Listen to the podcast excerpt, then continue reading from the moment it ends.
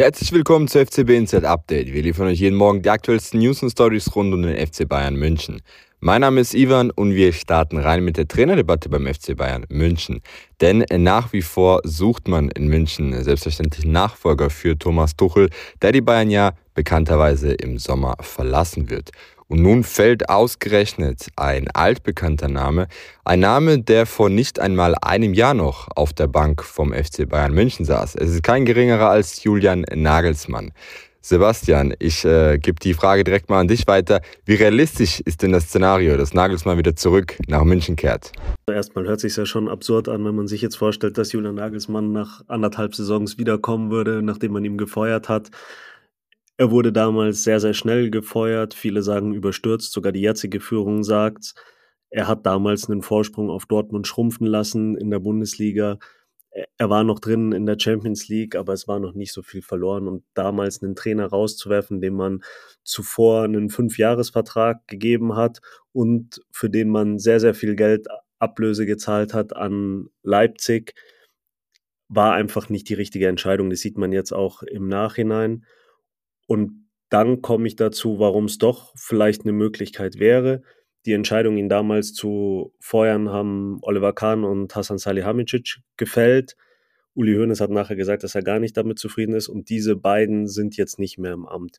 Würde bedeuten, man könnte diese Entscheidung den beiden Protagonisten, die jetzt nicht mehr da sind, in die Schuhe schieben und sagen, okay, wir machen nochmal einen neuen Anlauf, weil wir haben in Julian Nagelsmann wirklich das größte Trainertalent in Deutschland gesehen.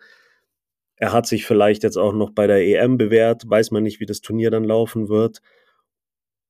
Und dann greift man nochmal auf ihn zurück. Ich glaube aber schon, dass, wie man jetzt in übereinstimmenden Medienberichten hört und liest, äh, Xabi Alonso schon der Nummer 1 Trainerkandidat sein soll. Plan B ist wahrscheinlich auch Sinedin Sidan und dann könnte Julian Nagelsmann schon Name sein. Trotzdem eine Rückkehr wäre schon großes Eingeständnis eines riesigen Fehlers. Ich denke nicht, dass die Bayern das machen würden. Ich glaube, dass Julian Nagelsmann seinerseits über seinen Schatten springen würde. Er hat ja damals auch gesagt, dass der FC Bayern sein Herzensverein ist. Er hat hier immer noch seinen Lebensmittelpunkt, wohnt in der Nähe von München. Insofern wäre es sicherlich nochmal reizvoll, zu so einem Top-Club zu gehen für ihn da auch nochmal über seinen Schatten zu springen. Ich glaube aber nicht, dass er jetzt der Nummer 1 Kandidat ist. Ich glaube aber, wenn mehrere andere Kandidaten wie Alonso, wie sie dann schiefgehen, dass sein Name dann schon nochmal ins Spiel gebracht werden könnte. Die Zeichen zwischen Alfonso Davis und dem FC Bayern München stehen immer weiter auf Abschied. Einer aktuellen Meldung zufolge hat der 23-Jährige sich mit Real Madrid bereits auf einen Wechsel im Sommer 2023 verständigt. Sebastian, bereits in den letzten Wochen reden wir immer wieder darüber, dass ein Transfer zu Real Madrid näher rückt. Die Zeichen sehen ja jetzt nun sehr deutlich aus. Weiß das also jetzt endgültig mit Alfonso Davis? Können sich die Bayern noch Hoffnung machen? Kurz gesagt, ja, ich glaube, das war es mit Alfonso Davis beim FC Bayern auf die eine oder auf die andere Weise. Es gab ja schon vorher Berichte über eine Einigung, die kamen aus Spanien. Jetzt berichtet der Spiegel, dass äh, Davis sich mit Real einig ist und äh, der Spiegel ist schon ein renommiertes Blatt. Die werden sowas nicht einfach ungeprüft in die Welt rausposaunen. Da wird schon was dran sein. Vielleicht gibt es die Einigung schon länger. Jetzt ist die Frage, bleibt er trotzdem noch bei Bayern?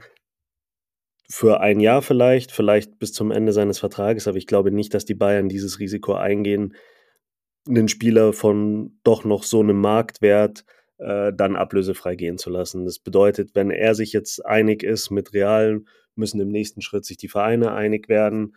Da wird es jetzt interessant werden, weil Real ist in einer guten Position. Sie haben das Einverständnis des Spielers und Jetzt können sie, können sie die Ablöse eigentlich drücken. Man hört, sie sind maximal bereit, 50 Millionen zu zahlen. Der Marktwert, den jetzt transfermarkt.de äh, bei Alfonso Davis nennt, ist bei 70 Millionen. Es klingt auch realistisch, dass, dass man jetzt keine 70 Millionen ein Jahr vor Vertragsende zahlt. Bedeutet, die Bayern müssten unterm Strich wahrscheinlich äh, sich darauf einstellen, dass sie nicht mehr als 50 Millionen kriegen. Und das dürfte so die Benchmark sein. Also wahrscheinlich will Real sogar noch ein Stückchen drunter kommen.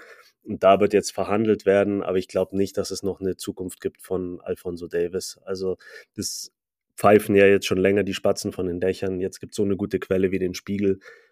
Darum denke ich, von seiner Seite ist wirklich alles klar und dann muss jetzt um die Ablöse gefeilscht werden. Das waren die aktuellsten Meldungen hier bei FCB Inside Update. Für noch mehr Bayern News und exklusive Einblicke hinter die Kulissen, besucht doch gerne unsere Website oder folgt uns auf unseren Social Media Kanälen. Vielen Dank fürs Zuhören.